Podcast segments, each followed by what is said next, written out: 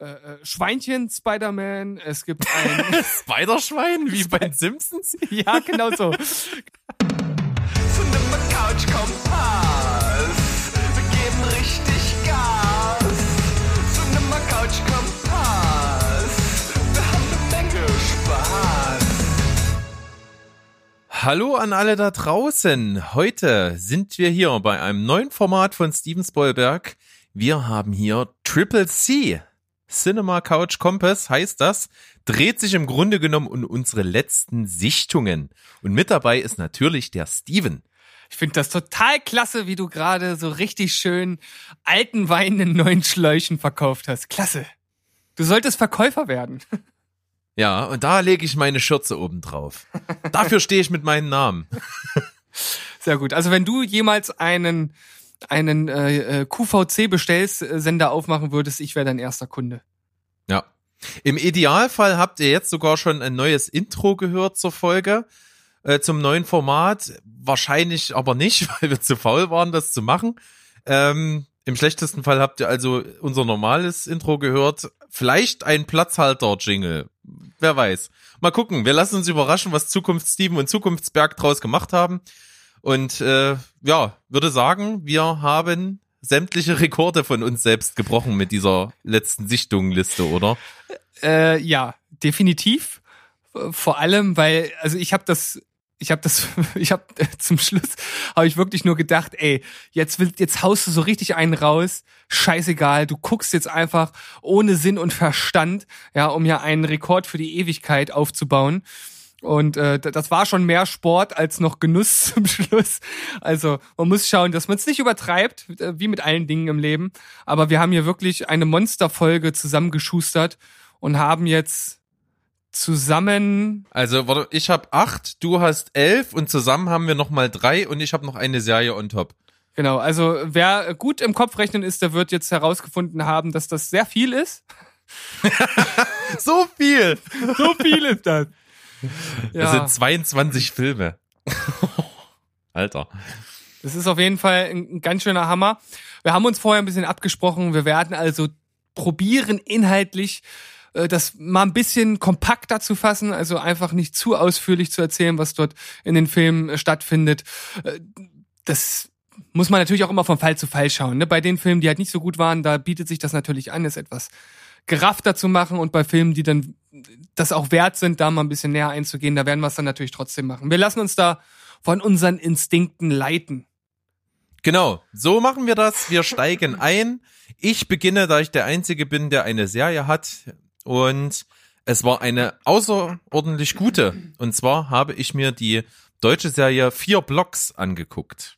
Ja. Ähm, Staffel 1 habe ich geschaut.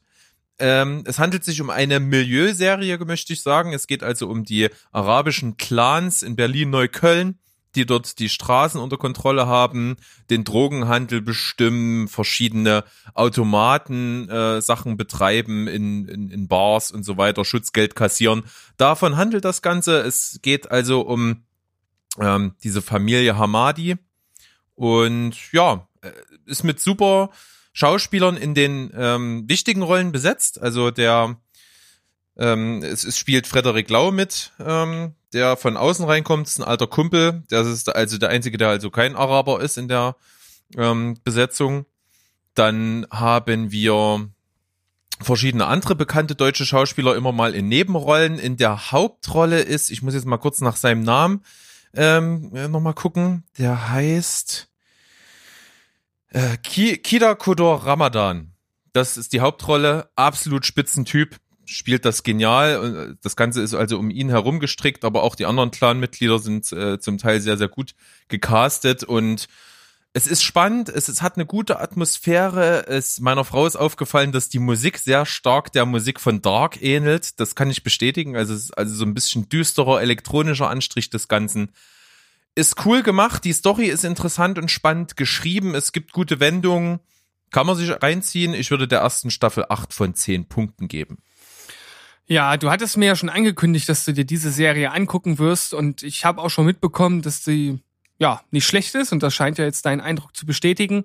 Es ist so thematisch für mich schwierig, also nichts, was mich so irgendwie interessiert, muss ich sagen. Ging mir ähnlich, aber man kommt gut rein, weil es einfach gut gemacht ist und vor allen Dingen eben der Hauptdarsteller sehr, sehr, sehr gut spielt. Das kann ich sagen. Und man gewinnt, glaube ich, einen relativ authentischen Einblick in das Ganze, wie dieses System, so diese Parallelgesellschaft dort so funktioniert und hat auch durchaus sehr harte Stellen. Einzige, was mich äh, ein bisschen angestrengt hat am Anfang, wo ich mich aber reingehört habe, ist also diese diese Sprache, ne, dieses ähm, dieser arabische Gangster-Slang, ja, so gepaart mit, die wechseln dann immer mal in, in, in eine arabische Sprache rüber. Also es ist mal Deutsch, mal äh, mal so arabisch und das wechselt ganz schnell und das ist so ein bisschen genuschelt auch. Das äh, ist schwierig da reinzukommen. Mhm. Also es klingt auf jeden Fall interessant für diejenigen, die solche Milieudramen interessiert. Jo. Alles klar. Dann Cool. der Serienabschnitt schon erledigt und dann fängst du mal. Der, du hast wirklich alle Rekorde gebrochen, du hast so viel. du kommst jetzt mal mit dem ersten Dreierblock um die Gegend, äh, um die Ecke, um die Oh, Gegend. oh, Ja. Um, um die Gegend, ja, okay. ähm, also erstmal muss ich sagen, die Filme, die ich geschaut habe, die waren diesmal tatsächlich relativ weit gestreut von, von den Genres her. Ähm, war also alles dabei, ist ein ziemlich buntes Paket und ich starte jetzt mit einem sehr durchschnittlichen Action-Guilty-Pleasure-Film und zwar der mittlerweile vierte Teil in der eigentlichen Reihe von Predator. Predator Upgrade hieß das Ding, ist noch gar nicht so alt, ist 2018 erschienen und lief ziemlich unterm Radar, muss ich sagen. Also ich habe das damals gar nicht mitbekommen, äh, bis der erst im Kino war und habe dann auch ja schnell über die Kritiken geschnallt, dass das ja wahrscheinlich kein sonderlich guter Fi äh, Film ist. Ich bin totaler Fan vom ersten Film mit Arnie. Ich finde auch den zweiten mit Danny Glover noch Get to ziemlich the gut. chopper! Get to the Chopper. Na, das ist das ist aber nicht aus dem Film. Aus dem Film Ach ist so, ähm, scheiße. Oh fuck. Habe ich jetzt hier unterbrochen und mit wenig Wissen. aus dem Film ist äh, If it bleeds you can kill it. ah, okay. Ja, äh, äh, worum geht's? Ein Predator landet auf der Erde, ein Soldat hat einen Zusammenstoß mit eben diesen, kämpft gegen diesen und bekommt seine, ja, seine Armschnalle, mit der er halt ähm, gewisse Dinge steuern kann und, und schießen kann und sowas. Und äh, die Maske und äh, schickt das in weiser Voraussicht, dass er Probleme mit dem Militär, also mit seinem Arbeitgeber bekommen wird. Ähm, das Ganze zu sich nach Hause, um das dort halt äh, zu verwahren und etwas gegen, gegen die Army in der Hand zu haben. Er kommt dann nach Hause, es kommt zu so einer Art äh, ja, Prozess und ihm wird halt irgendwie was vorgeworfen. Es ist ziemlich undurchsichtig. Er landet auf jeden Fall, ähm, ja, wie, wie nennt man das im, im äh, Army-Knast oder zumindest auf dem Weg dorthin mit anderen, kommt halt in so einen äh, typischen ähm, Gefängnisbus, wo er auf die Truppe trifft, mit der dann halt auch der ganze Film bestritten wird. Und diese Truppe, die ist eigentlich ganz cool. Die macht auch mal lockere Sprüche. Nicht jeder sitzt, aber ein paar sind durchaus ganz lustig. Also bringt ein bisschen Lockerheit mit rein. Und da er das Ganze ja zu sich nach Hause geschickt hat und äh, dort ähm, seine Ex-Frau und sein Sohn leben, spielt vor allem der Sohn auch noch eine wichtige Rolle. Der ist nämlich ähm, leicht behindert, der hat das Asperger-Syndrom und wie das so häufig ist bei solchen Filmen ähm, mit behinderten Kindern, spielen die natürlich auch eine wichtige Rolle. So auch hier. Und es kommt dann natürlich zum Zusammenstoß mit dem Predator, aber der eigentliche Name oder Beititel Upgrade rührt daher, dass ein noch viel größerer Predator kommt, also ein Upgrade sozusagen des eigentlichen Predators und das dann der eigentliche Gegner ist, gegen den sie kämpfen. Und das Ganze ist schon kurzweilig und es macht auch Spaß und es ist auch diese gewohnte Predator-Brutalität drin, ohne dass es zu sehr ausgeschlachtet wird. Und es hat mich schon unterhalten. Ich finde den Ha- Hauptdarsteller, der halt am Anfang diesen, diese Zusammenkunft mit dem Predator hatte, so, weiß ich nicht, der, der hat halt nicht so ein, so ein wirkliches Charisma. Der ist ganz okay, aber haut mich halt einfach nicht um. Und deshalb ist das so insgesamt wirklich ein Film für zwischendurch. Ich habe eine 5 von 10 gegeben. Okay. Weiter zum nächsten. Ein Klassiker, ein Klassiker des Genre-Kinos, der viele andere Filme, vor allem aus unserem Lieblingsgenre, geprägt hat. Ich habe mir, ja, einen Klassiker des postapokalyptischen Films angeguckt, und zwar Mad Max. Ja. Hast Den du den ersten? gesehen? Ja, habe ich. Ich muss sagen, der Film ist unglaublich schlecht gealtert. Hat, Ja. hat, der hat mich, der hat mich überhaupt gar nicht abgeholt. Ich fand ihn äh, ziemlich konfus vom Pacing her, vor allem, wenn man vorher die Inhaltsangabe liest und dann halt die ganze Zeit darauf wartet, dass das, was im Film beschrieben wird, auch passiert und das passiert halt erst nach 85 Prozent des Films. Also der, Ja, okay. der eigentliche Inhalt des Films, äh, das ist eigentlich nur so ein Hin- und Hergeplänkel. Also es ist halt, äh, spielt halt in einer nicht näher beschriebenen Zukunft. So weit weg kann es nicht sein, weil so wirklich postapokalyptisch wirkt es noch nicht. Liegt wahrscheinlich auch am sehr niedrigen Budget, das man damals hatte. Also das muss man da natürlich mit einfließen lassen.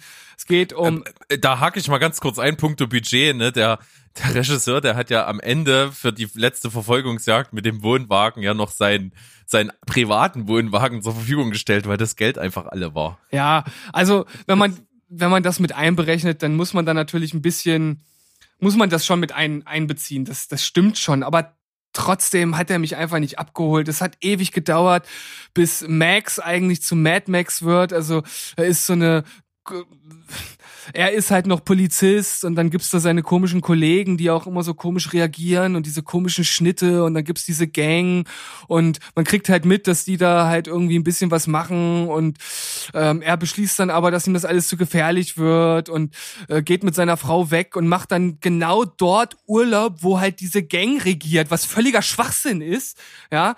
Und äh, dann kommt's halt zu diesem Zusammenstoß und äh, ähm, ich weiß nicht, ob das jetzt ein Spoiler ist, weil wie gesagt, das steht in der Inhaltsangabe bei. Ja, der Film ist von 1979 drauf geschissen. Ja, na auf jeden Fall äh, kommt es halt dann zum Zusammenstoß mit dieser Gang und seine Frau und sein Kind werden halt ermordet und daraufhin wird er erst zu Mad Max und das passiert wirklich erst am Ende des Films eigentlich. Und ich habe halt die ganze Zeit gewartet, dass irgendwas passiert und meine Frau hat auch nur gesagt, ja, worum geht's denn eigentlich in dem Film? Also ich ich fand den sehr konfus. Ich fand ein unglaublich schlechtes Pacing und natürlich ist die Ausstattung nicht gut, aber das liegt am Budget. Das würde ich dem Film jetzt nicht besonders ankreiden. Ähm, trotzdem fand ich, dass die Verfolgungsjagden für die Zeit schon eigentlich ganz ordentlich waren. Also sie haben eine, ähm, ein gutes Feeling der Geschwindigkeit vermittelt. Den Bösewicht, äh, Two-Cutter, den fand ich so mittelmäßig, hatte eigentlich sehr wenig Screentime, um sich irgendwie entfalten zu können. Und ja, so alles in allem finde ich den ähnlich wie den eben besprochenen Film sehr durchschnittlich und nur aufgrund seines Kultstatus habe ich dem jetzt noch fünf von zehn gegeben. Okay. Ja, komm, weiter. Nächster Film. Wir Nächster sind ja bei Film. den mittelmäßigen Filmen viel zu Bam, lange bam. unterwegs. Immer noch zu lang, okay. Ja, bei, los. Beim nächsten kann ich mich äh, vor allem noch etwas kürzer halten, weil du ihn schon besprochen hast. Und das Lustige ist, dass ich erst danach bemerkt habe, dass du den schon besprochen hast. Ich hatte das schon wieder vergessen. Und zwar Ja. habe ich, hab ich Io gesehen. Wen? I, Io? Ach so, ja, der, der postapokalyptische Ja. oder Sci-Fi. Genau. Io mit äh, der, der Wissenschaftlerin, die noch auf der Erde wohnt, wo man kaum noch atmen kann. Also ähm, da ist irgendwas mit der Atmosphäre passiert und sie forscht halt an einer äh, neuen Bienenart, die dann das Ganze irgendwie wieder auf Vordermann bringen könnte. Und ähm, ja, da landet dann der gute äh, Anthony Mackie. Ähm, ich weiß jetzt nicht genau, wie seine Rolle in dem Film hieß, das ist aber auch nicht ganz so wichtig. Der, der landet dort dann mit, mit so einer Art, ähm, ja, sehr, sehr modernen Heißluftballon und die beiden lernen sich dann kennen und machen sich letzten Endes auf den, auf den Weg zur letzten Raumstation, die halt noch äh, in den Orbit geschossen wird, zu einer Zwischenstation, wo die Menschheit jetzt lebt. Und das ist äh, sehr viel verschenktes Potenzial auf jeden Fall. Ich weiß nicht mehr ganz genau, was du damals gesagt hast. Ich glaube, ich kam Ähm. zum selben Schluss, ja. Ich fand's das Setting cool, klar, Postapokalypse. Ich fand auch die, äh, die, Chemie interessant, aber auch nicht ausgeschöpft und sonst fand ich halt auch, dass es mehr hätte sein können. Ja, also da, da gehe ich auch auch mit und vor allem bietet der Film eigentlich wirklich viele Ansätze, um auch etwas tiefschürfender und philosophisch zu agieren. Das macht er aber sehr wenig und ja, äh, war auch recht langatmig. Trotzdem, das Setting gefällt mir halt grundlegend. Die, die Grundidee fand ich gut. Die Schauspieler machen es auch gut, obwohl ich genau wie du finde, dass die Chemie auch nicht so überragend ist. Äh, sechs von zehn. Jo. Gut.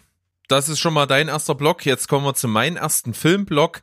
Ähm, ähnlich mittelmäßig bis äh, tatsächlich sogar auch schlecht. Ähm, so gut die Sneak in den letzten Wochen zu mir war, so schlecht hat sie mich mit voller Wucht wieder erwischt. es kam so ein Schrott. Ja, es kam der Film Official Secrets.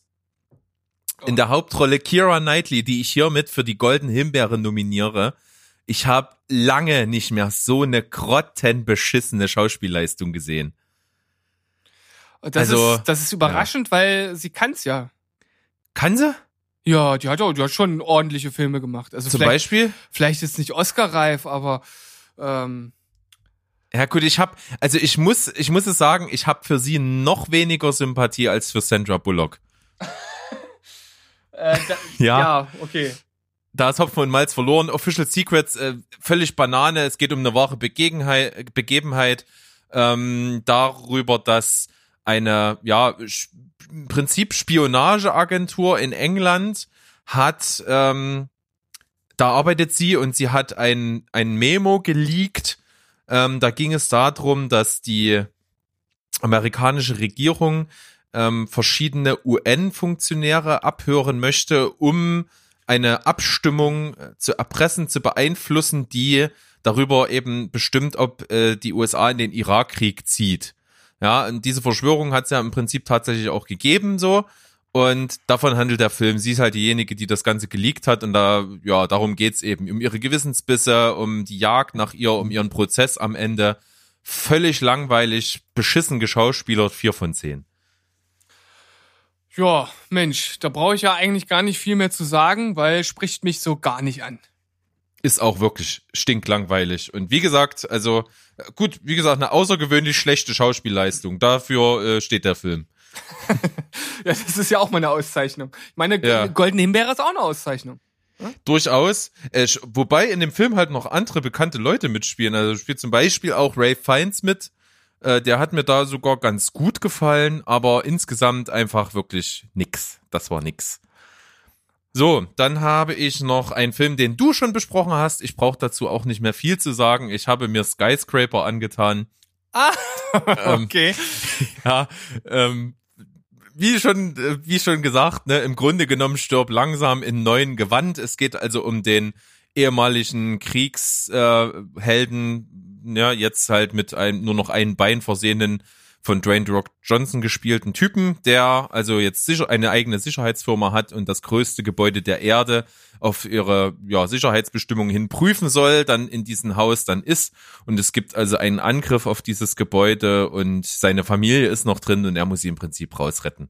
Das mal so ganz grob Handlung zusammengefasst. Mehr muss man dazu nicht wissen. Ist ein typischer Hirnausfilm, der äh, ein cooles Pacing hat, das gebe ich zu. Also es ist einfach grundsolide gemacht.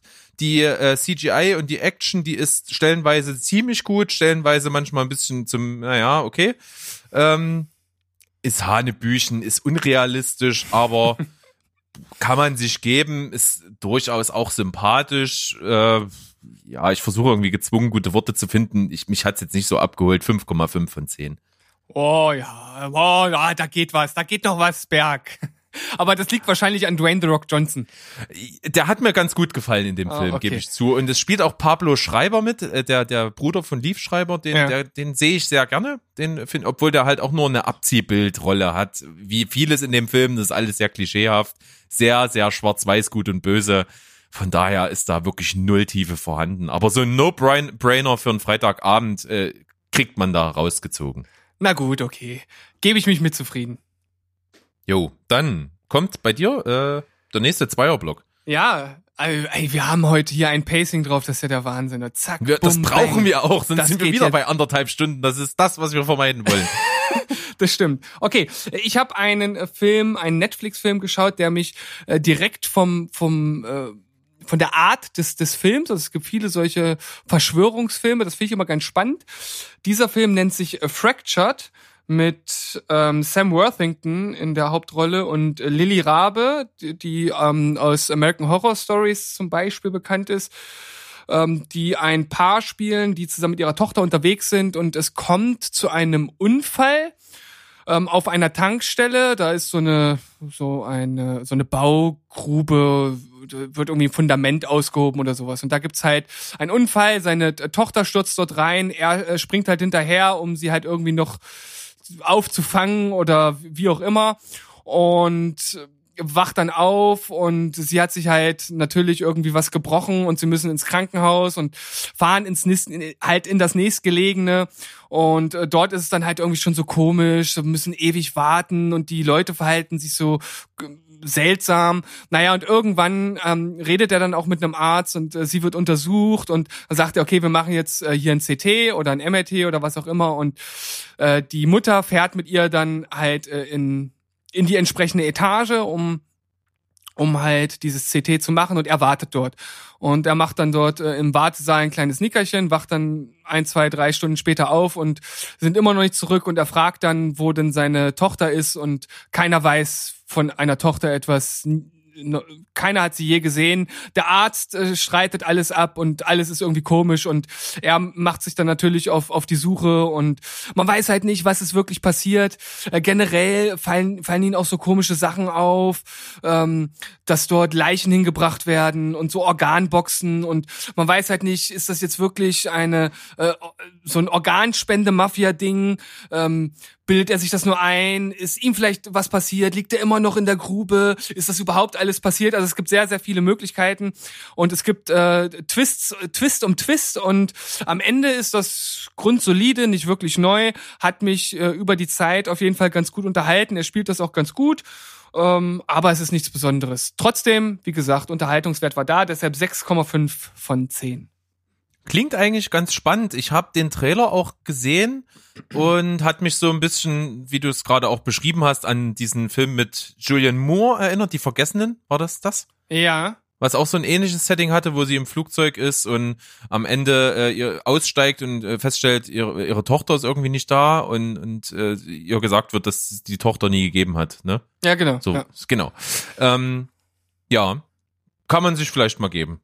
Also ich finde, das ist auf jeden Fall wenn man jetzt wirklich mal vor Netflix sitzt und auf so eine Filme steht und gerade nicht weiß, was man gucken soll, dann ist der auf jeden Fall guckbar. Ich weiß, dass der keine sonderlich guten Kritiken bekommen hat, aber ich mag solche Art von Filme. Ja, so ein bisschen mysteriös und äh, interessanter Plot mit Twists am Ende ist gar nicht mal schlecht. Kann man machen. Ja, jetzt kommt auf jeden Fall ein etwas schwierigerer Film, möchte ich mal sagen. Und zwar hatte ich damals eine Kritik darüber auf filmstarts.de gelesen. Es handelt sich um äh, einen Film von Paul Verhoeven, der ja auch durch äh, Total Recall und ähm, ähm, was hat er davor noch gemacht? Ähm, na, danach kam ja auf jeden Fall noch Showgirls, das war so ein bisschen sein Absturz. ähm, und davor äh, hat er auch noch einen ja, klar, Basic Instinct, ähm, auch noch einer seiner großen, großen Filme und Starship Troopers, äh, Robocop, auch äh, ganz großartiger Film, der erste, also ähm, man, man denkt, wenn man jetzt so hört, so Robocop und so, äh, ganz sch schlichter Actionfilm und so, nee, das ist wirklich eine, eine eigentlich eine knallharte und gute Satire, also wirklich gut. Und äh, der hat was auf dem Kasten und der Film hatte äh, damals auf Filmstarts.de eine 10 von 10, also eine, eine 5 von 5 bekommen und da bin ich dann halt drauf aufmerksam geworden. Geht darum, dass die Hauptdarstellerin direkt zu Anfang des Films halt vergewaltigt wird und das Ganze irgendwie sehr pragmatisch nimmt. Also Entschuldigung, wie heißt der Film? L, also sie auf Französisch. Ah ja, L, okay, habe ich verpasst. Hm? Und Weiter. ja, sie, sie nimmt das halt irgendwie alles ganz, ganz pragmatisch, äh, geht danach auf Toilette und, und macht sich halt irgendwie einfach sauber und geht dann nächsten Tag auf der Arbeit, ähm, arbeitet in so einer Art, ähm, oder nicht so einer Art, in einer, in einer Videospielefirma, wo sie halt ich glaube, so eine Art Beraterin ist und da wird dann direkt am nächsten Tag so eine Szene diskutiert. Da siehst du so eine CGI-Sequenz, ähm, wie ein Mädel halt auch ja vergewaltigt wird und sie dann halt fordert, na, warum zuckt die denn nicht mehr? Das muss viel realistischer aussehen. Also für sie geht anscheinend alles ganz normal weiter, ohne dass sie da irgendwie das großartig mitnimmt. Und auch wenn sie ihren Freunden davon erzählt, so ja, einfach wie nebenbei beim, beim Restaurantbesuch. So, ach, ich wurde übrigens vergewaltigt und ja, das wirkt alles äh, sehr komisch und ja, daraus entwickelt sich dann so, so, eine, so eine Story, ähm, wo sie dann letzten Endes auch auf ihren äh, Peiniger trifft. Also es geht so ein bisschen darum, wer war es und äh, nachdem sie das dann rausbekommt, wie es dann weitergeht. Und das sind auf jeden Fall Dinge, die das Publikum spaltet, sag ich mal, weil das schon krass ist, wie sie halt damit umgeht und auch ja, weiß ich nicht, nicht äußerst realistisch, würde ich sagen. Also sie ist schon eine sehr spezielle Art von Frau. Und wenn man Paul Verhoevens äh, Filme kennt, dann weiß man, dass er auch ein Feminist ist und auch sie ist eine sehr feministische Figur. Ähm, es gibt also dort auf jeden Fall einiges zu diskutieren nach dem Ende des Films. Ich fand ihn aufgrund der Leistung und der doch sehr speziellen Art und Darstellung doch sehr sehenswert und habe ihm eine 7 von 10 gegeben. Ja, klingt auf jeden Fall erstmal schon kontrovers. Und ähm, ich stelle mir die Frage wirklich, wie der Ton ist, wo das Ganze am Ende hinläuft. Und könnte mir da vorstellen, auch mal einen Blick zu riskieren. Ja, mich würde äh, unglaublich interessieren, wie du den Film findest. Also das ist wirklich kein Film für zwischendurch. Es ist ein Film, über den man auch ja diskutieren, nachdenken kann und vielleicht findest du ja die Zeit. Das ist ja äh, einer der Filme. Also ich bin jetzt noch einmal darauf aufmerksam geworden, weil es gerade ein Special auf Filmstarts zu den 50 Meisterwerken, die es gerade auf Amazon Prime zu sehen gibt, ähm, gab und da habe ich den Film entdeckt und habe mich dann daran zurückerinnert, dass ich damals was drüber gelesen habe und habe ihn deshalb geschaut. Vielleicht hat ja der ein oder andere äh, Lust, generell mal in dieses Special reinzugucken. Das findet man bestimmt relativ einfach oder wir verlinken es nochmal. Ja, okay. Da sind einige dabei. Ich habe auch festgestellt, ein paar habe ich durchaus gesehen äh, und kann bei allen, die ich davon gesehen habe, durchaus auch attestieren, dass das sich wirklich lohnt, die mal zu gucken. Ähm, was sich auch lohnt, mal zu gucken, zumindest laut deiner Aussage, ich habe es endlich getan, ich habe Ja. Speed geguckt. Ja, ich, ich warte ja schon sehnsüchtig auf dein Review. Ja, was kann ich dazu sagen? Es ist natürlich ein Klassiker. Die meisten werden den wahrscheinlich auch gesehen haben. Ich habe ihn bis jetzt nur in Auszügen gesehen und habe mir jetzt aber mal vollständig angeschaut. Vorweg, äh, Sandra Bullock ging mir nicht auf den Sack. Die hat mir da tatsächlich gefallen. Ja, Ja, okay. da ist er auch noch ganz jung, wahrscheinlich eine ihrer ersten Rollen. Äh, Ist er auch irgendwie noch sympathisch, macht das auch ziemlich gut. Es geht also, jeder wird die Story kennen, es geht um einen ähm, Bombenleger, der in einem äh, in einen ganz normalen Linienbus eine Bombe platziert hat, die aktiviert wird, sobald über 50 Meilen pro Stunde gefahren wird und äh, detonieren wird, wenn diese 50 Meilen pro Stunde auf dem Tacho unterschritten werden. So, hat man im Prinzip eine Geiselsituation, da kommen noch ein paar andere Aspekte dazu. Also es gibt auch einen persönlichen Bezug. Es ist so ein bisschen auch ein Rachefeldzug vom Geiseln, äh, von, von diesen Bombenleger selbst. Ähm, der ähm, Polizist, äh, gespielt von Keanu Reeves, äh, springt also dann auf diesen äh, Bus auf und ist dann eben drin und versucht das Ganze irgendwie zu regeln. Ja, äh, der Film ist also wirklich damals ein ganz, ganz großer Blockbuster gewesen äh, in den 90ern. Klar, kann ich mir vorstellen, dass der Riesenerfolg hatte. Der wurde auch genauso gedreht, wie früher die Filme funktioniert haben. Also pompös, viel krasse Action und äh, gute Schauspieler.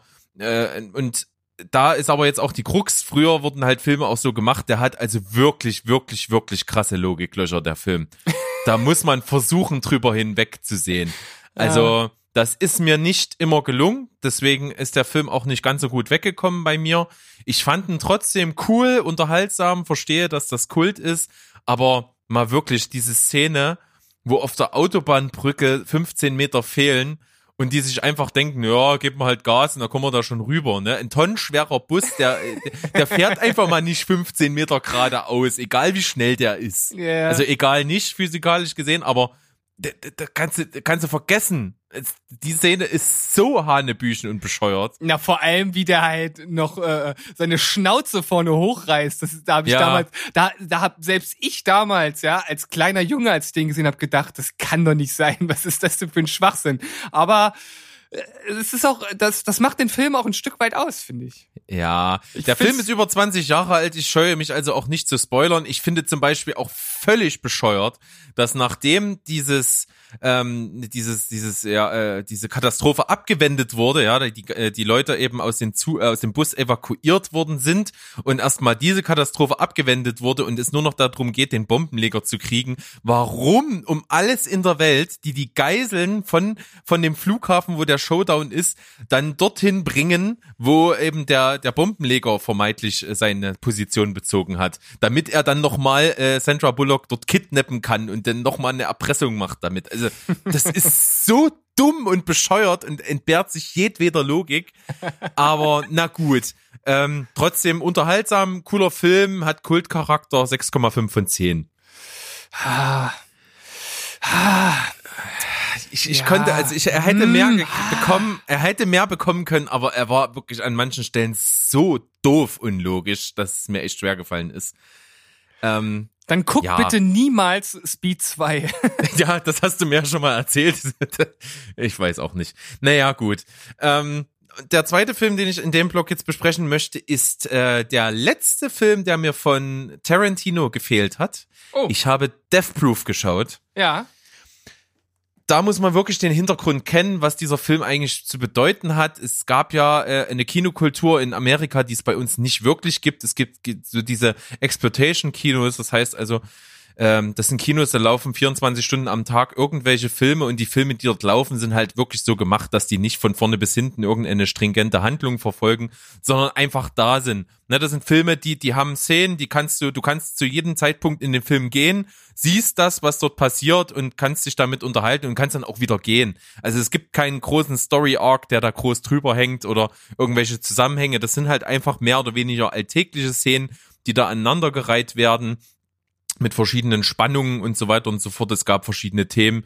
Es gab Actionfilme in dem Bereich. Es gab Filme, wo es um Ero- Erotik ging. Es gab Filme, wo es um äh, vor allen Dingen um eben äh, Minderheiten auch ging und ähnliche Sachen. Also da gibt's die verschiedensten Sachen, meistens sehr, sehr trashig mit geringen Budgets und ähm, Tarantino kommt natürlich aus dem Metier, ist ein riesen Fan von solchen Geschichten und zusammen mit seinem Kumpel Robert Rodriguez hat er mal auch bei sich im Privatkino so, so eine Vorführung gemacht. Meistens gab es da Double Features und die beiden haben sich gedacht, als sie festgestellt haben, sie haben dasselbe Filmplakat, äh, dass sie auch mal sowas machen. Und so ist die, ähm, wie nennt sich das, das Grindhouse äh, Special oder wie? Ja. Nee, Gr- Grindhouse. Na, äh, Na, irgendwie Grindhouse äh, Ja. entstanden. Ne? Robert Rodriguez hat einen Film gemacht, das war Planet Terror und äh, parallel dazu hat Tarantino Death Proof gemacht. Ja, deswegen muss man eben verschmerzen, dass der Film also keine Handlung wirklich hat. Es geht im Prinzip nur um den äh, Stuntfahrer, ähm, Stuntfahrer Mike, ja, der ähm, in Bars sitzt, Frauengruppen belauscht, um die dann später umzubringen. Ja, das ist der grobe Plot. Ähm, ist cool gespielt. Tarantino weiß genau, was er tut. Er hat's drauf, einfach coole ikonische Bilder zu schaffen, coole Kameraarbeit zu leisten, absurde Dialoge einzufangen. Das funktioniert extrem gut, aber ist sehr anstrengend zu gucken, weil es wie gesagt keine stringente Handlung gibt. Der Film einfach nur so zusammengewürfelt wirkt und als völlig abrupt und beknackt endet auch. Und ja, die Machart ist cool, was dahinter steht, ist cool aber wird jetzt nicht einer meiner Lieblingsfilme. Ich glaube auch nicht, dass ich mir den nochmal angucken werde. Also 6,5 von 10. ja, ich äh, finde auch, das ist wahrscheinlich sein schwächster Film. Also ich habe ja noch, auch noch nicht alle gesehen.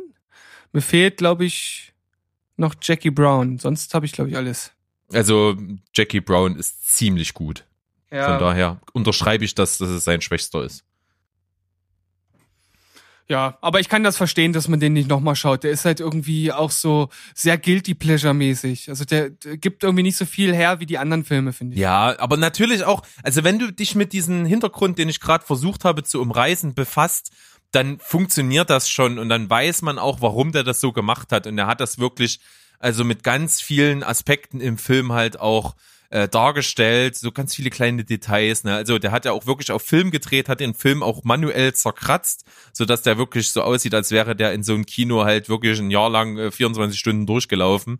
Ähm, das kommt ganz cool rüber, dass so Versatzstücke drin sind, dass auch manchmal kleine Sachen fehlen und einfach an eine andere Stelle geschnitten wird und du denkst, hä, da fehlt doch irgendwie was und dass äh, auch mal die Farbe auf Schwarz-Weiß wechselt zwischendrin und dann sind außerdem noch ganz viele selbstreferenzielle Anleihen drin. Also da gibt's auch viele andere Filme von ihm, so Bezüge. Das macht schon Spaß, sowas zu entdecken und da, für den Detailreichtum lohnt sich das schon. Auch Kurt Russell, der den, ähm, den Stuntman, diesen Mörder da eben spielt, der ist auch ultra cool. Aber sonst, ja, ist es schwierig. Ja. Gut. Ist dann dein Block jetzt schon wieder abgeschlossen? Yes, bei dir kommt der nächste Dreierblock. Ja, Triple Feature sozusagen. Äh, als nächstes kommt ein Film, den du auch erst vor kurzem in deinen letzten Sichtungen hattest und der mir sehr gut gefallen hat. Und zwar äh, habe ich The, The, The Disaster Artist geschaut von James Franco mit James Franco und seinem Bruder Dave Franco. Und auch äh, Seth Rogen spielt eine kleinere, aber auch nicht ganz unwichtige Rolle. Es geht um Tommy Wiseau. Ich, also ich würde sagen, nach dem Film ein Visionär des Kinos, der, Ja. äh, der 2003 äh, ja mit seinem ambitionierten Filmprojekt The Room eigentlich desaströs scheiterte. Also keiner weiß genau, äh, wie alt er ist und woher er das Geld hatte. Angeblich sollen es sechs Millionen sein, die in diesen wohl schlechtesten Film aller Zeiten ge äh, geflossen sind, wo er die her hat. Also das ist wirklich ähm, alles, alles sehr schwierig. Er ist auch einfach ein absolut komischer Typ. Ähm, Völ völlig nicht von dieser Welt. Also exzentrisch und bizarr umschreibt es nicht mal im Ansatz. Ja, auf jeden Fall. Also und das ist so gut äh, gesch äh, geschauspielert oder umgesetzt, sagen wir mal, von von äh, James Franco hat mir unglaublich gut gefallen. Auch die die Chemie zwischen ihm und seinem seinem Bruder, der dort äh, sei, ja diesen diesen Filmkumpel spielt, die dieses Projekt starten, das funktioniert von vorne bis hinten. Äh, mich hat der Film wirklich saugut unterhalten. Äh, hinten raus äh, wird er dann ähm, auch äh, total absurd dann bei der bei der Premiere eigentlich und man denkt einfach nur so, das kann doch niemals so gewesen sein, aber es war halt so.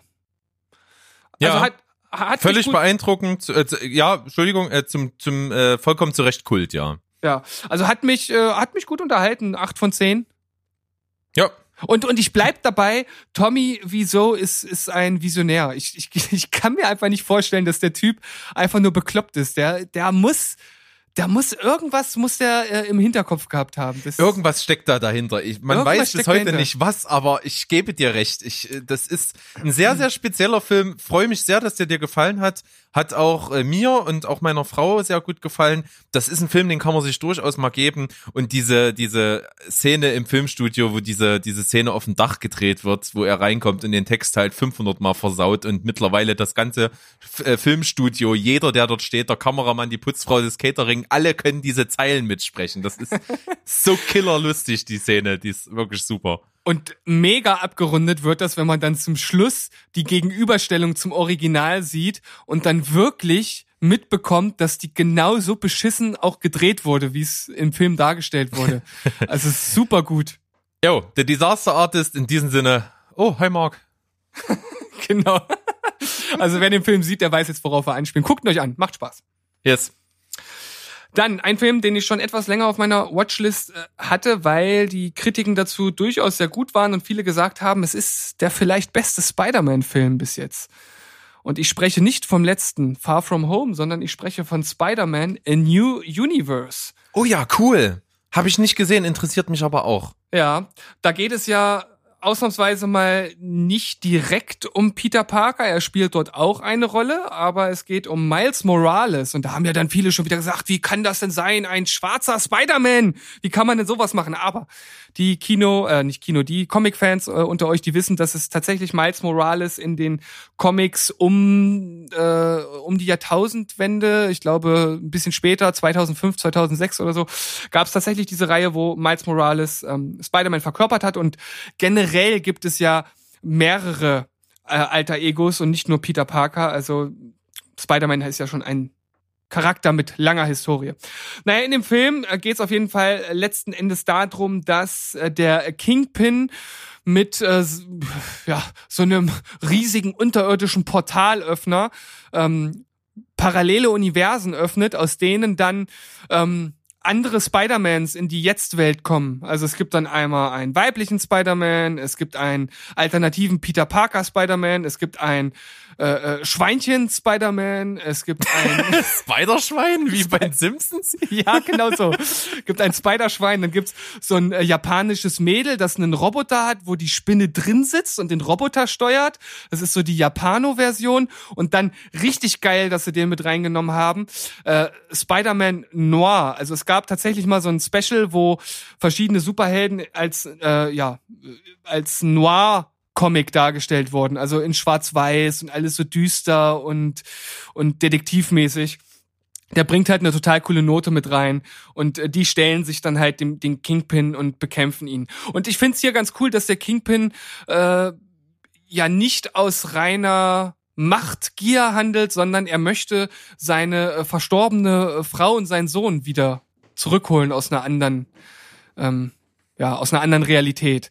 Das fand ich ganz interessant, dass das also mal so eine etwas andere Note mit reinbringt. Insgesamt hat er mich wirklich gut unterhalten, wobei ich sagen muss, dass dieses absolut neumodisch hektische mir ein bisschen auf den Sack ging. Also die Kampfszenen sind so schnell geschnitten und tschuk, tschak, zick, zack, drum und dann von hier und nach da und dort. Also so äh, total mo modern ADHS-mäßig. Das ging mir doch ein bisschen auf den Sack, obwohl es halt schon cool umgesetzt wurde. Selbst die moderne Musik, also so viel mit so moderner Pop und Trip-Hop und Hip-Hop-Musik und so, selbst das fand ich teilweise recht gut eingesetzt. Äh, ja, es waren lustige Sprüche drin und die Action an sich ist auch gut eingesetzt. Und das Finale ist dann schon ziemlich abgefahren, wenn, wenn da praktisch bei diesem äh, Portalöffner so äh, alles äh, ineinander überfließt und durch die Luft fliegt und so. Das ist schon ganz, ganz cool gemacht. Ähm, ja, hat mich, hat mich letzten Endes wirklich gut unterhalten. Der beste Spider-Man-Film ist es allerdings bei weitem nicht. Das bleibt nach wie vor Spider-Man 2. Und ähm, ich gebe ihm eine 8 von 10. Jo, nice. Interessiert mich auch. Ziehe ich mir bestimmt mal rein. Ja. Und dann komme ich zu äh, noch einem Animationsfilm. Und jetzt wird's wirklich äh, sehr speziell. Und zwar habe ich den äh, gefunden, weil ich äh, Lust auf einen Anime hatte und habe dann so die Empfehlungen durchgescrollt und bin dann auf die rote Schildkröte gestoßen. Ähm, und ganz streng genommen ist es kein Anime im äh, ja, im, eigentlichen Sinne, wie man das so versteht, also kein japanischer Film, sondern es ist ein von Studio Ghibli mit co-produzierter französischer Film und genau so sieht der Film auch aus, also wie so ein äh, äh Spirou oder Tim und Struppi Comic am Ende, so vom Stil her. Und das Ganze ist eine, eine Fabel, die sehr, sehr weit Interpretationsspielraum lässt. Es startet mit einem Mann, der auf hoher See einfach ähm, kennt, gekentert ist und auf einer Insel landet und so ein bisschen Robinson Crusoe-mäßig am Anfang äh, versucht dort zu flüchten, ein Floß bastelt und jedes Mal, wenn er mit dem Floß rausschippert, kommt eine rote Schildkröte und zerstört das Floß. Und er muss dann ja wieder auf die Insel zurück und versucht das halt ein paar Mal und jedes Mal kommt halt diese Schildkröte und zerstört das Floß. Und irgendwann entdeckt er, dass die Schildkröte am Strand ist. Ähm, er ist gerade äh, auf einer Erhöhung der Insel, ja, sieht das, rennt schnell runter und ja, in, in seinem überschwänglichen Hass tötet er die Schildkröte.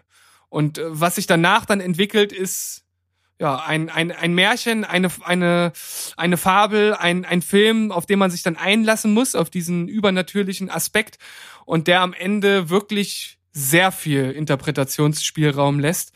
Und es gibt eine, äh, eine Besonderheit, die man wirklich hervorheben muss. Der Film kommt komplett ohne Dialoge aus. Es gibt nur Hilferufe und Geräusche, also ein Hey, aber mehr ähm, gibt es an Dialogen nicht. Und man könnte sich jetzt natürlich fragen, naja, Dialoge, wenn er allein auf der Insel ist, ist schon noch so ein kleiner Hinweis, dass es letzten Endes nicht ganz dabei bleibt. Aber mehr möchte ich jetzt nicht verraten. Äh, Klingt ja. total cool. du hast mich, den gucke ich mir auf jeden Fall an. Ja, Klingt echt gut. Ich habe auch ein Fable für Schildkröten. Ich finde Schildkröten generell ziemlich cool. Ähm, aber das klingt gut. Ich habe mal kurz reingeklickt. Ich bin da auch schon über das Cover gestolpert, finde auch den visuellen Stil ganz cool gemacht. Kann mir den auch so vorstellen, wie du ihn beschrieben hast. Und deswegen habe ich da richtig Bock. Also die Story klingt auch gut. Ja, hat mich auch sofort äh, gefangen genommen und äh, ist für einen Oscar nominiert gewesen. Geil. Guck ich mir an. Ja, äh, ich, ich, ich hatte gerade noch irgendwas, was ich, glaube ich, sagen wollte. Aber naja, lassen wir's, belassen wir es dabei. Ich denke, ich habe äh, genug angeteasert. Wirklich ein, ein sehr außergewöhnlicher Film. 8,5 von 10. Nice. Okay, dann mein nächster Block mit drei Filmen. Ich habe ein Berg. Ja. Ich muss mal kurz auf Toilette. Ja, okay. Wir machen eine kurze kurz, Pause und kurze sehen Pause. uns gleich wieder. Okay, tschüss.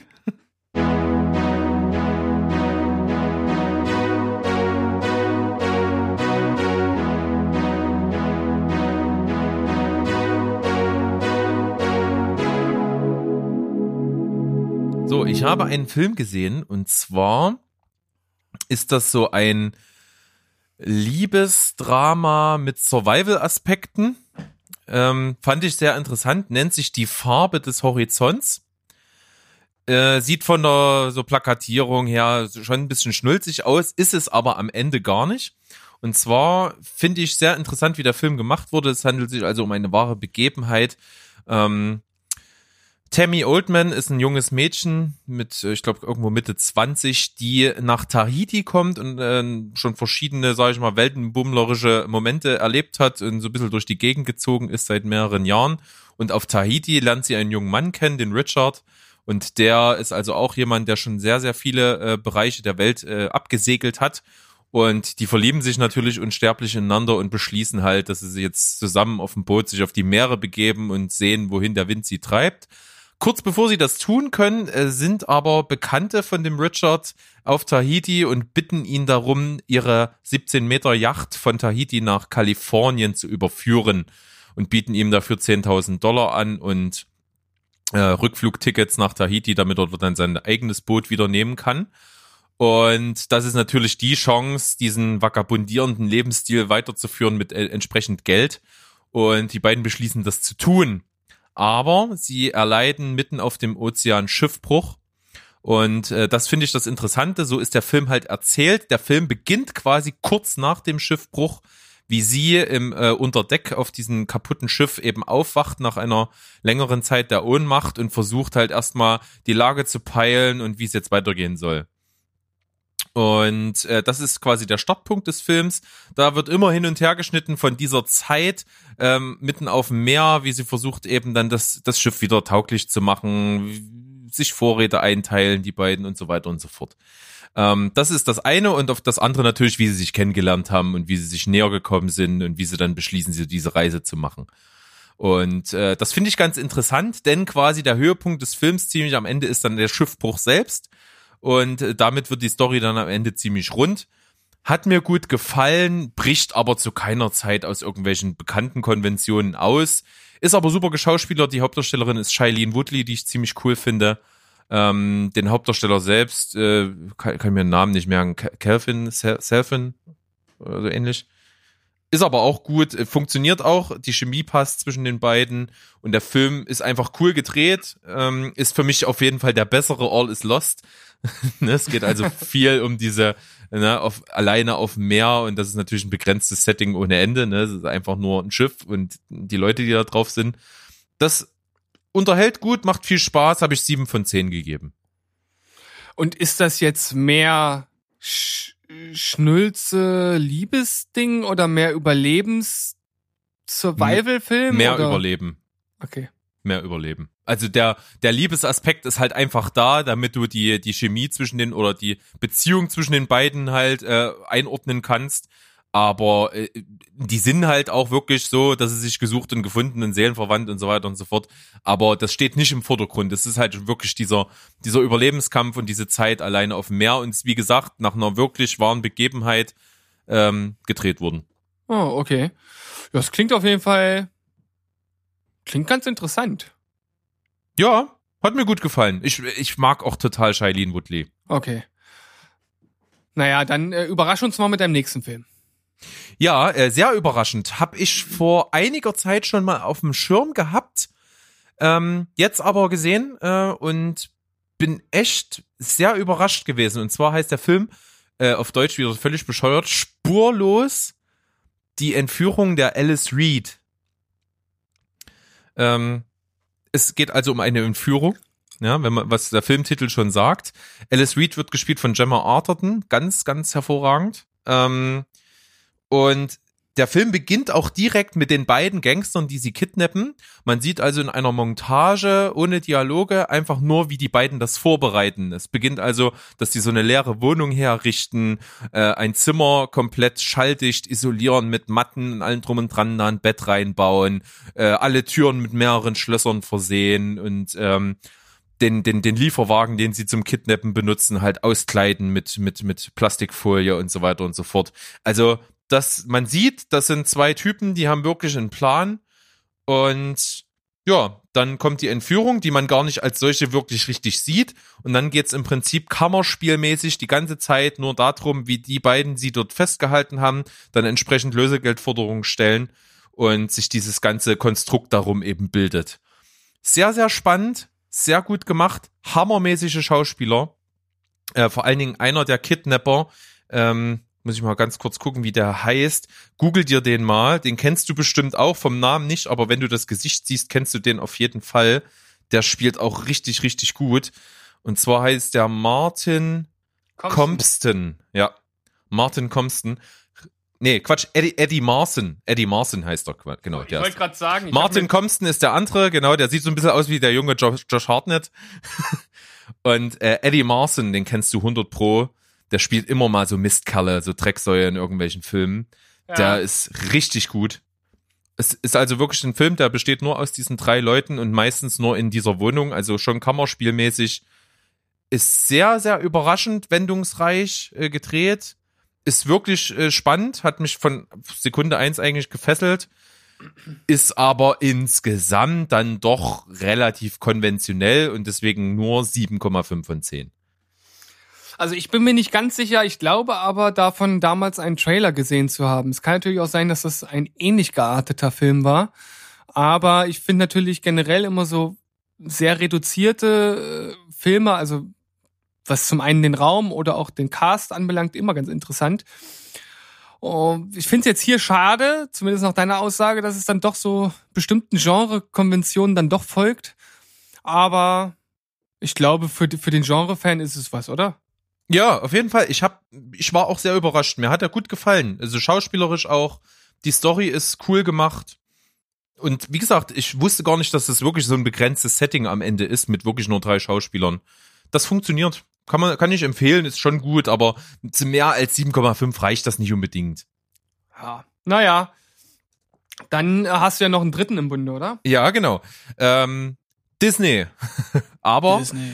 nicht das typische Disney-Kitsch-Gewand, sondern von Tim Burton. Ich habe den neuen Dumbo gesehen. Mm, okay. Da habe ich, Ja.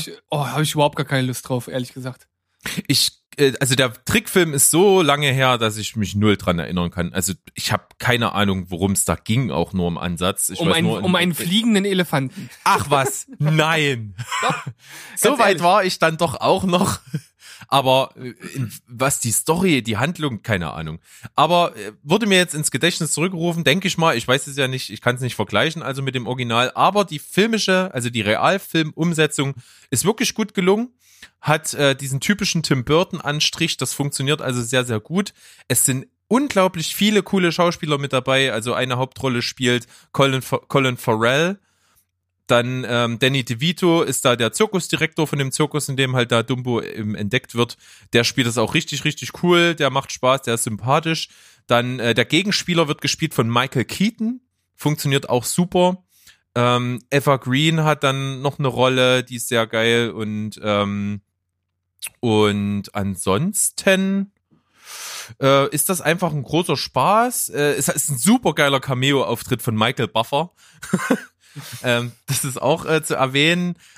Hat wirklich nicht diesen Disney-Kitsch-Faktor, ist aber natürlich eine Disney-Story. Das heißt also wirklich schwarz-weiß, gut und böse. Ähm, das ist nicht besonders tief und nicht besonders komplex. Und äh, was man sagen muss, alles, was da CGI-mäßig passiert, ist wirklich, wirklich gut. Sieht nirgendwo schlecht aus, ist alles wirklich geil gemacht. Also auch gerade der Dumbo selbst ist super, super gut dargestellt. Ist eine schöne Geschichte, kann man sich durchaus angucken. 7,5 von 10. Ja, das ist zwar ein guter Cast und das ist eine bekannte Story, aber das, das holt mich wirklich nicht äh, und äh, äh, hinterm Form äh, über den Ofen äh, hervor. Über den Ofen hervor. Ja, weiß ich nicht. oh, ich, ich fand auch in den Trailer, ehrlich gesagt, dass das, ich fand das gar nicht, dass das so cool aussieht. Aber vielleicht haben die ja noch mal ein bisschen dran geschraubt fürs Endprodukt. Mir hat das gut gefallen. Naja, zumindest dir. nee, ich kann nichts dazu sagen, ich habe mir nicht gesehen. Also ich werde ich werd nicht gezielt gucken. Wenn sich das irgendwann mal ergibt, dann werde ich da auch reinschauen. Aber ich, hätt- ich habe jetzt keinen Ansporn, den zu schauen.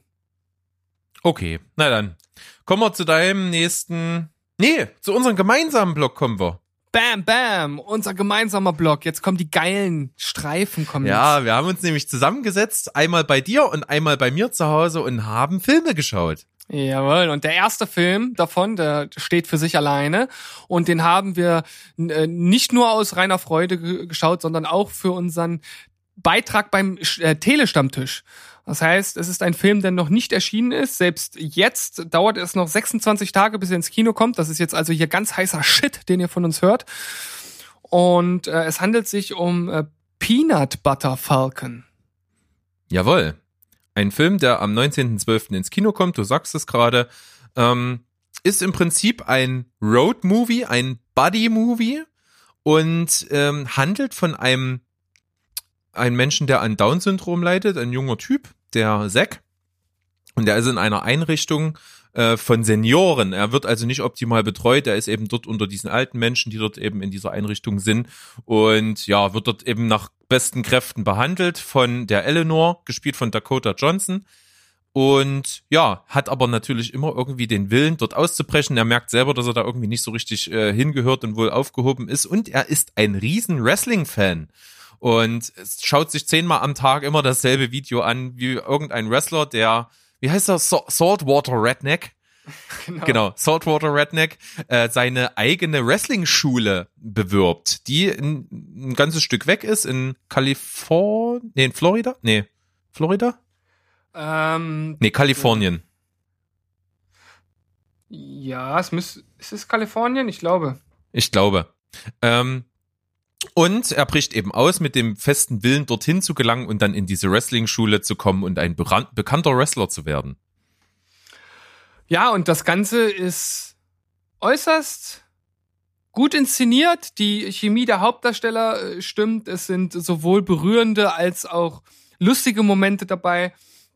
Gerade dieses, dieses Thema, andere Menschen, die halt eine Behinderung haben, so zu nehmen, wie sie sind und nicht ständig zu bevormunden und einfach denjenigen das zuzumuten, was sie halt auch, auch, auch bewerkstelligen können.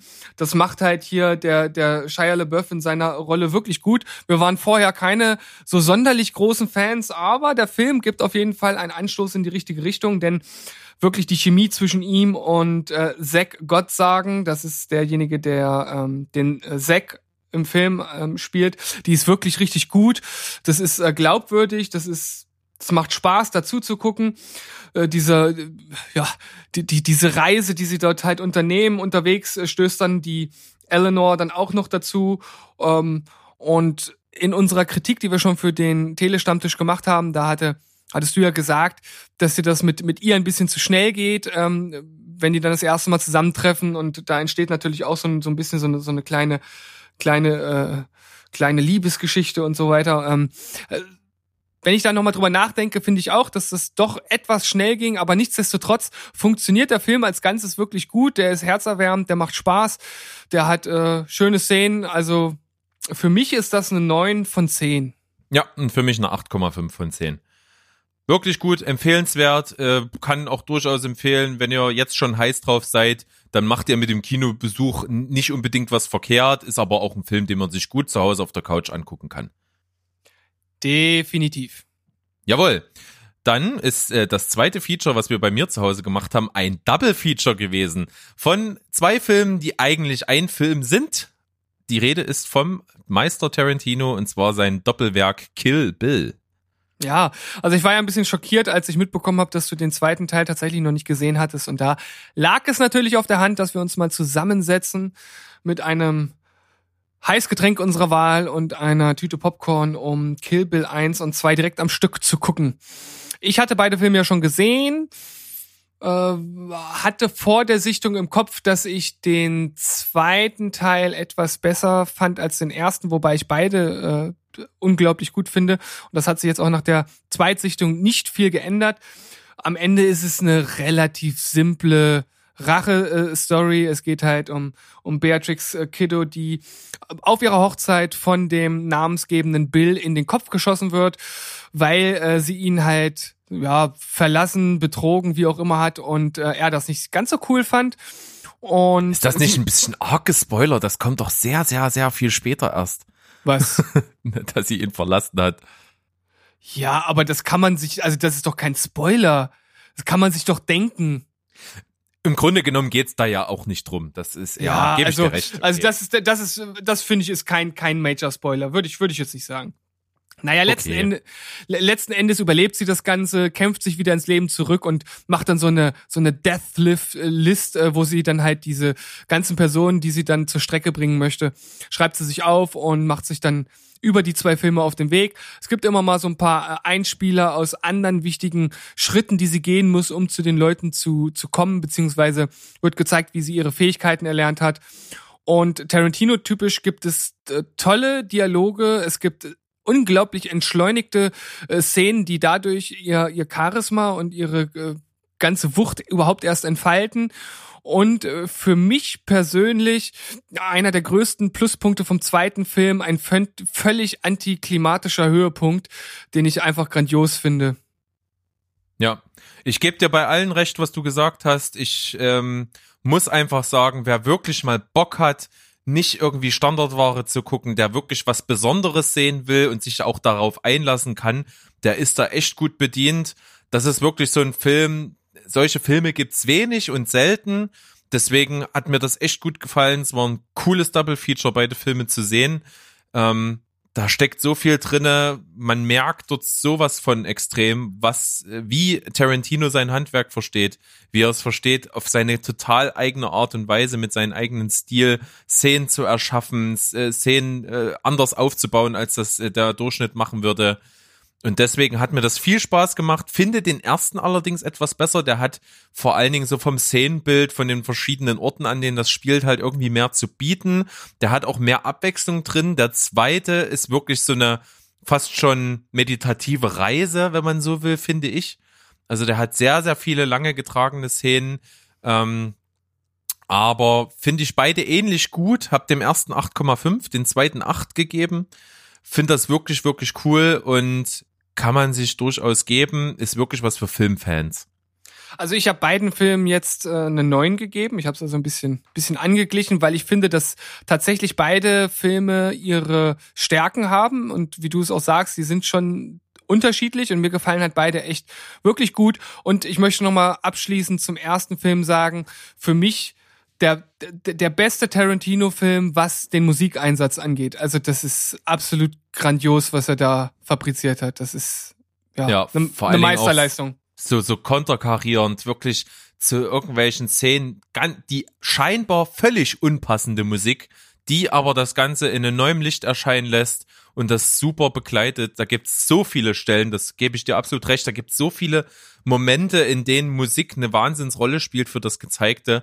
Und ich finde zum Beispiel ähm, den, den Doppel-Showdown vom ersten Teil richtig cool. Also es gibt eine wahnsinnig opulente Szene, wo viel, viel äh, Action abgeht. Und viel Blut fließt. sehr, sehr viel Blut fließt, also die äußerst brutal ist, was schon Wahnsinn ist. Und danach kommt ein unscheinbarer Höhepunkt hinten dran und den finde ich noch ein bisschen eindrucksvoller. Vor allen Dingen aufgrund seines Settings. Das ist also in so einem in so einem verschneiten Zen-Garten. Das ist also ultra ikonisch und sehr, sehr denkwürdig. Ja. Ja, also was braucht man nicht mehr viel äh, zu sagen. Das ist äh, für mich sind das mit seine besten Filme absolut großartig. Ich fand's damals geil, ich find's jetzt geil. Jo. Und ich finde geil, dass du jetzt mit dem nächsten Film um die Ecke kommst. Ja, mal gucken, ob du es noch genauso geil findest, wenn ich dir sage, dass es eine Doku war. Oh, so, wir starten die Stoppuhr jetzt. ähm, ja, wir, wir sind ja, wir, also falls ihr es gemerkt habt, wir sind von den Punkten her immer weiter aufgestiegen und äh, wir hatten eben schon neun von zehn und das ändert sich jetzt natürlich nicht. Also wisst ihr jetzt schon, es ist ein unglaublich guter Film und der ist wirklich überragend und hat auch 2018 den Oscar gewonnen für die beste Doku. Es handelt sich um Icarus. Ja. Oh, den habe ich so ewig schon auf der Watchlist, Mann, ey. Also äh, und n- noch ein einen kleinen lustigen Funfact dazu: äh, Wir haben den Film nach äh, Zufallsprinzip ausgewählt. Also wir sind auf die, weiß ich glaube, wir sind wieder auf die Netflix Eigenproduktion gegangen und haben dann einfach auf äh, nach rechts gedrückt und haben irgendwann Stopp gesagt und hatten glaube ich beide einmal ein Veto eingelegt und dann sind wir bei dem gelandet und haben gesagt, jo, den gucken wir. Und muss jetzt dazu sagen, meine Frau ist kein großer Radsport-Fan. Also da geht's ja äh, letzten Endes um, um Radsport und Doping, dazu gleich mehr. Aber äh, selbst sie war auch total gefesselt. Also, Also ich habe jetzt vor dem Satz dazu gleich mehr ein bisschen Angst bekommen.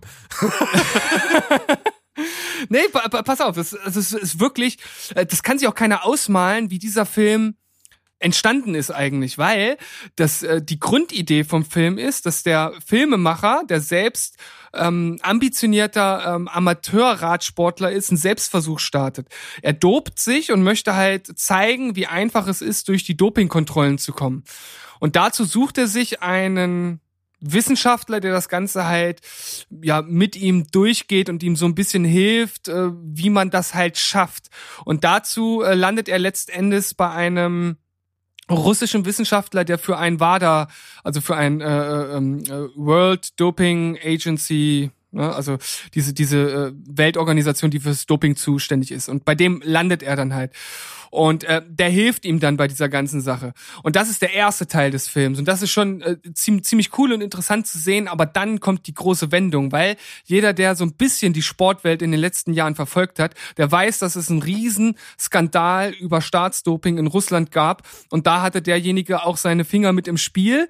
Also zum einen, weil er dort mitgewirkt hat, als derjenige, der das halt, ja, der die Sportler betreut und selbst halt auch gedopt hat und zum anderen, weil er der Whistleblower ist, der das Ganze dann äh, nach außen getragen hat. Und dementsprechend, ähm, ja, praktisch während des Drehprozesses bricht das alles an die Oberfläche und derjenige muss aus Russland fliehen, weil er verfolgt wird und findet halt beim Regisseur Unterschlupf. Und ja, dann geht's halt darum, wie gehen sie mit dem Ganzen um, wie kommt es an die Öffentlichkeit, wie kann derjenige geschützt werden. Und das Ganze hätte man sich nicht besser ausdenken oder schreiben können. Das ist packend wie ein Thriller von Anfang bis Ende.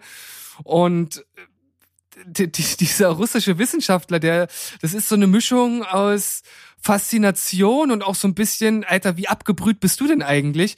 Also das ist, das ist wirklich, wirklich bemerkenswert. Also das hätte man niemals planen können absolut faszinierend. Für mich äh, neun von zehn, weil er hinten raus dann doch ein bisschen lang wird, aber insgesamt absolut sehenswert für, für jeden, egal ob äh, Radsport-Fan, Sportfan äh, oder was auch immer. Also geil. Klingt auf jeden Fall sehr sehenswert. Ich habe ihn ja, wie ich schon angedeutet habe, auf meiner Watchlist so eine ganze, ganze Weile, auch nicht zuletzt, weil ich gesehen habe, dass der also den Oscar auch bekommen hat da lohnt sich dann trotzdem, auch wenn der Oscar nicht so viel Bedeutung mehr hat, finde ich, äh, da durchaus doch mal reinzuschauen. Und wie ich jetzt raushöre, zu Recht. Ja. Schön, schön. Icarus. Glaube ich aktuell auf Netflix. Richtig. Jo. Dann ähm, komme ich noch mit einem Film und du schließt dann mit zwei Filmen ab. Äh, Oh, ich, jetzt schon? Ja. Echt? Aber wir, sind ja doch aufgrund der Masse doch schon zeitlich recht fortgeschritten. Ja. Aber wir halten es, ich halte es jetzt auf jeden Fall mit dem einen Film noch sehr kurz, weil du hast ihn schon besprochen. Ich habe ihn jetzt Oh. endlich geschaut.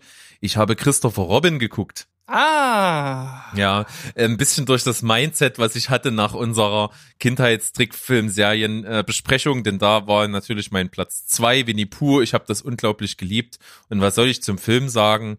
Der Film macht in Bezug auf die Trickfilm- und, und Buchvorlage alles richtig. Ähm, die, die Figuren sind super, super eingebaut. Die Story passt äh, komplett gut dazu, auch wenn die natürlich sehr, sehr standardmäßig ist. Aber das ist nun mal einfach so, auch generell bei so Kindergeschichten, Kinderfilmen ist das klar. Hat eine schöne Message. Ähm, die Figuren sind super geil eingebunden mit all ihren Eigenheiten. Das Einzige, was ich vermisst habe, war äh, Gopher. Der kommt Ja. nicht im Film drin vor, leider. Die haben, die haben Ruhe und, und äh, die Mutter ausgegraben, aber nicht Gopher, der eigentlich zum Stammcast von Willy Pooh gehört hat.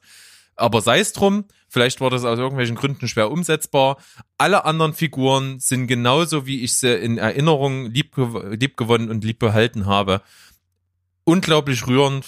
Ich hab, ich wurde sehr bewegt durch den Film. Es hat mich, hat mir wirklich gefallen, hat mich zurückversetzt und deswegen habe ich 8,5 von 10 gegeben. Ja, ich fand den ja auch wirklich, wirklich gut unterhaltend, zurückversetzt in die, in die Zeit von früher. Er ist natürlich sehr standardmäßig von der Story und ist ein, äh, äh, schmiert einem das auch sehr deutlich sozusagen aufs Brot, aber nichtsdestotrotz gehe ich da total mit dir mit. Also das Ja, ist ein, ein schöner Film. Ja, die hohe Wertung resultiert wirklich daraus, dass ich wirklich was gef gefühlt habe bei dem Film. Ich habe da wirklich äh, absolute Rührung empfunden und mich so gefreut, dass ich da wieder dran erinnert wäre. Und das ist wirklich einfach nur schön. Winnie Pooh, bester Mann. ja, das ist auf jeden Fall ein schönes Schlusswort für diesen Film. Dann bleiben noch meine zwei Filme und das sind nochmal zwei richtige Granaten. Ähm, ich starte mit äh, ne, einem kleinen Genre Meisterwerk, würde ich fast behaupten. Also da gibt's nicht viel auszusetzen und ich habe das Titelbild bei Sky jetzt mehrfach schon gesehen und dachte so, ja, äh, ja, sie sieht so aus wie so ein wie so ein Direct-to-DVD-Film so ein bisschen, obwohl man jetzt auch ehrlich gesagt vom Cover nicht direkt auf den Inhalt schließen kann. Also es war vielleicht einfach ein bisschen voreingenommen und habe dann gesagt, okay, ich guck den einfach. Und dann ist mir aufgefallen, dass ich darüber schon was gelesen hatte und zwar auf ähm, Filmstarts damals. Gibt's nämlich äh, zurzeit auf Netflix auch oder gab's damals auf Netflix zu sehen oder ja, kann auch sein, dass ich jetzt was durcheinander bringe mit einem anderen Film. Ah, egal, vergesst das. Ähm, ich sag euch erstmal, um welchen Film es sich handelt. Und zwar Upgrade. Äh, Okay.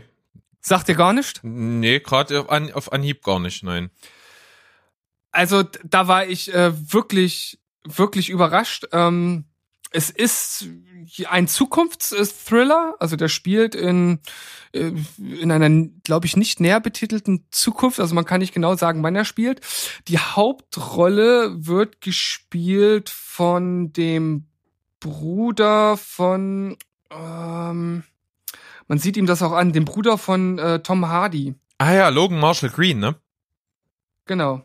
Ja, ja, der sieht voll aus wie Tom Hardy. Ist, äh, der, der spielt auch eine Rolle bei ähm, den ersten neuen Spider-Man mit Tom Holland. Ja. Und da habe ich die ganze Zeit gedacht, es ist Tom Hardy. Ja, und ich habe den auch angeguckt und dachte, ey, irgendwo kennst du den her. Und als ich es dann später gelesen habe, dass er der Bruder ist, da ähm, fiel es mir dann wie Schuppen von den Augen. Aber worum geht's im Film? Also, er ist noch so einer der alten Schule. Er schraubt an ja alten, geilen Karren noch rum, wobei die gar nicht mehr wirklich also, so richtig aktiv sind auf den Straßen. Dort gibt's nur noch autonom fahrende äh, Autos und auch ansonsten ist schon alles ein Stück weit futuristisch. Und er ähm, ja, bastelt an einem Auto, das er zu einem Klienten bringen bringt direkt am Anfang des Films. Dort nimmt er halt seine Frau mit, die auch für so eine Tech-Company halt arbeitet. Und ähm, ja, derjenige, der den kauft, das ist auch äh, so ein CE CIO, CEO von ähm, einer Tech-Company, von einer noch größeren. Und äh, dort äh, zeigt ihm halt äh, dieser Typ, dass er so ein neues Gerät entwickelt hat, das sich STEM nennt. Also STEM wie, wie von Hirnstammen oder wie auch immer, ähm, sieht aus wie so wie so ein kleiner äh, wie so ein kleiner Käfer, also wie so ein Chip mit so Beinen. Und auf die Frage, was das Ding denn kann, antwortet er auch einfach nur alles.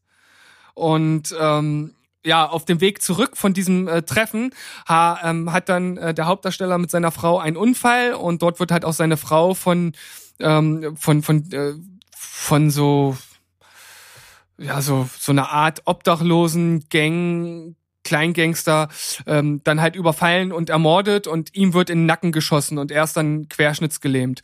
Und dann kommt halt dieser Typ von der Tech Company zu ihm und sagt ihm, pass auf, hier, ähm, so unter der Hand, ist noch inoffiziell, ist noch nicht getestet, aber ich kann dir das, den Stem einsetzen und du kannst halt wieder gehen.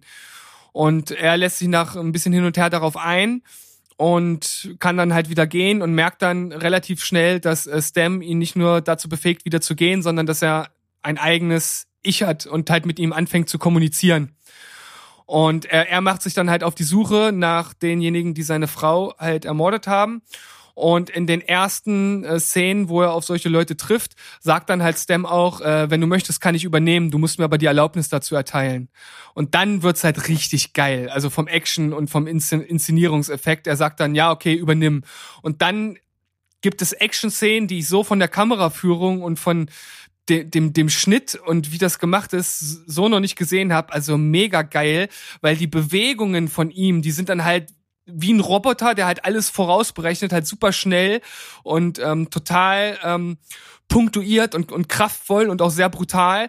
Und die Kamera geht halt immer mit den Bewegungen mit und das sieht halt echt mega stylisch und gut aus.